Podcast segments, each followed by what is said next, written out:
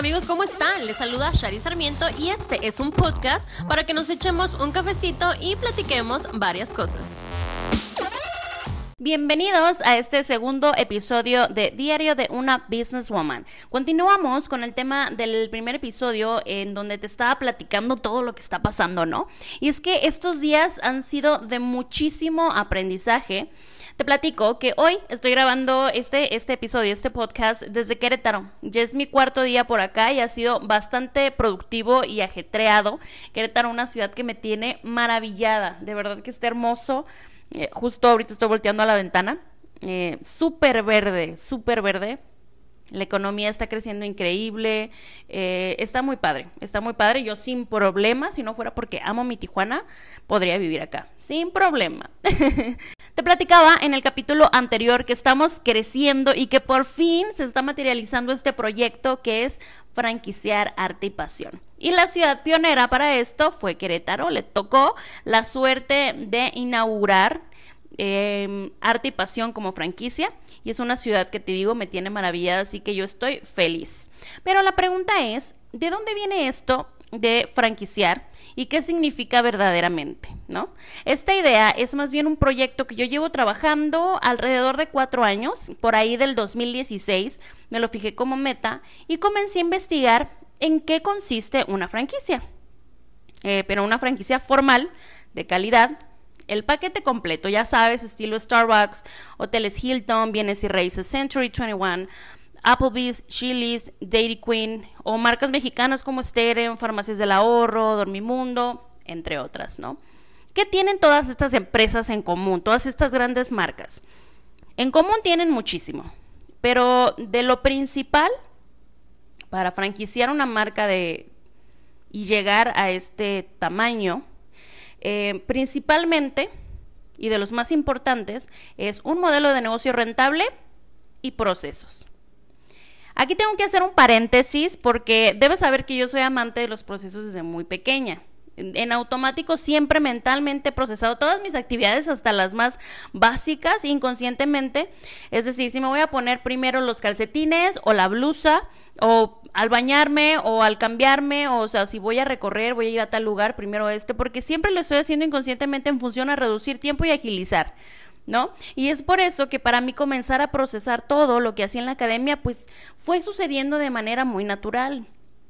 Entonces me fui dando cuenta que estos procesos que yo fui creando fueron surtiendo efecto, entonces tomé la decisión. Y una vez que tomé la decisión de perseguir esta meta de franquiciar, comencé a investigar todo lo relacionado sobre el tema y me decidí a preparar. Sabía que iban a ser muchísimos pasos a seguir, te confieso que son más de los que pensé, pero eh, no había tiempo que perder, así que comencé probando primero eh, mi modelo de negocio en una segunda réplica, en un segundo ejercicio. Después, eh, definiendo la imagen corporativa, detallando el branding 360 de la marca, buscando la experiencia al cliente, definiendo todos los procesos de operación, estructurando y detallando el plan académico, posicionando la marca, desarrollando más estrategias y líneas comerciales, creciendo el equipo y por mencionar algunos, ¿no? Estos son unos de los que comencé a trabajar. Eh, todavía hay que seguir detallando, siempre hay cosas que mejorar y todavía hay otros temas que hay que ver, ¿no? Te cuento que mi meta de franquicia era para el 2022, pero la vida me sorprendió antes y todo ha sucedido sumamente rápido. Hemos tenido que manejar sobre corriente, pero eh, todo esto es la parte divertida, es la parte del camino, la que estoy disfrutando enormemente eh, y estoy de verdad muy contenta.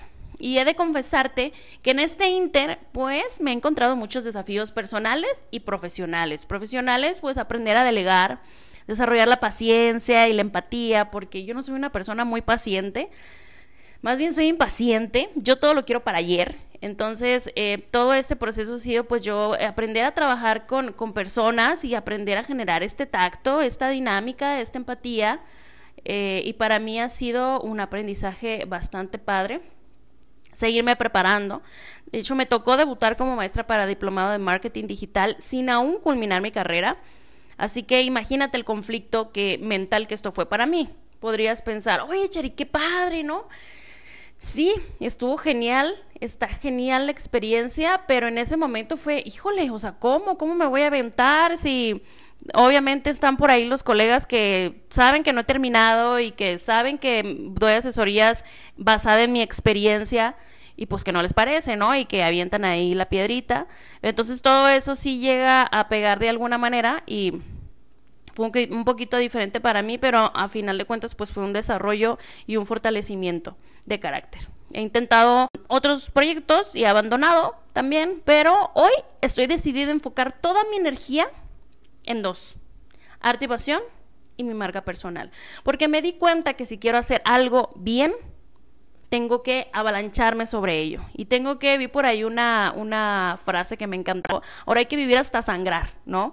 Que si quieres hacerlo y quieres que eso funcione, entonces hazlo hasta sangrar. Es decir, dedícale tu tiempo, dedícales tus noches, dedícale tus fines de semana. De verdad, de verdad dedícale, sin quejas y sacando todas las piedras que van a ir viniendo en el camino.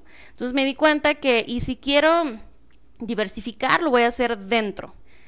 Una vez que esto ya esté hecho a andar y que ya eh, pueda caminar solito, bueno, pues ya veremos qué otro proyecto está interesante, pero de en este momento toda mi energía está volcada hacia esto.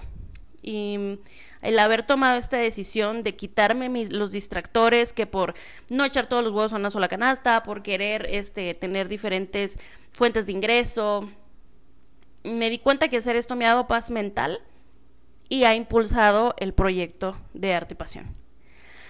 Esta parte es la profesional, ¿no? Y por otro lado, la parte personal, en donde mi principal desafío ha sido estar lejos de mi familia. Justo ayer eh, estaba platicando con mi mamá que me vino a acompañar a Querétaro. Eh, ella supo que venía a montar la primer franquicia y me dijo, esto no me lo voy a perder y quieras o no, yo me voy a ir contigo. Y yo, venga madre. Entonces, ha, ha sido muy contento porque es aparte nuestro primer viaje juntas como madre e hija y me siento muy contenta de que estamos compartiendo, de que yo pueda compartir esto con ella y ella pueda compartir esto conmigo.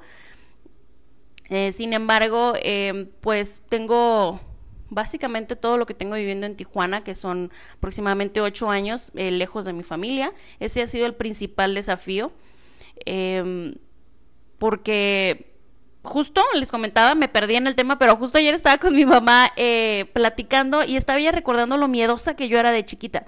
O sea, al de que todas las noches, sin falta, ya estaban todas acostadas y yo me levantaba como resorte a revisar que todas las puertas y todas las ventanas estuvieran bien cerradas. Imagínate, así era yo de miedosilla. Entonces no había muchas esperanzas para que yo viviera sola algún día, pero enos aquí, ¿no? Uno crece y uno madura.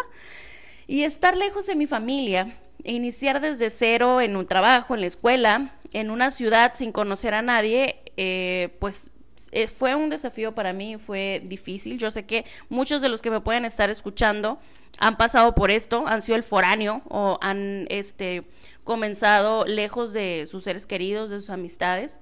¿Y qué tal los nervios, no? Cuando nos aventuramos a lo incierto. Así que pues claro que han habido muchos altibajos emocionales y muchas experiencias de alto impacto. Es decir, alto impacto se me vienen muchas a la mente, pero eso es lo que a final de cuentas son aprendizajes, son maestros que nos definen, que nos crean y que nos fortalecen. Y aquí seguimos en la búsqueda de ese balance. Te cuento la historia porque quiero ponerte un poquito en contexto antes de adentrarnos en lo que estoy segura serán muchos capítulos por delante. No me quiero ir sin antes decirte, sigue soñando. Adiós.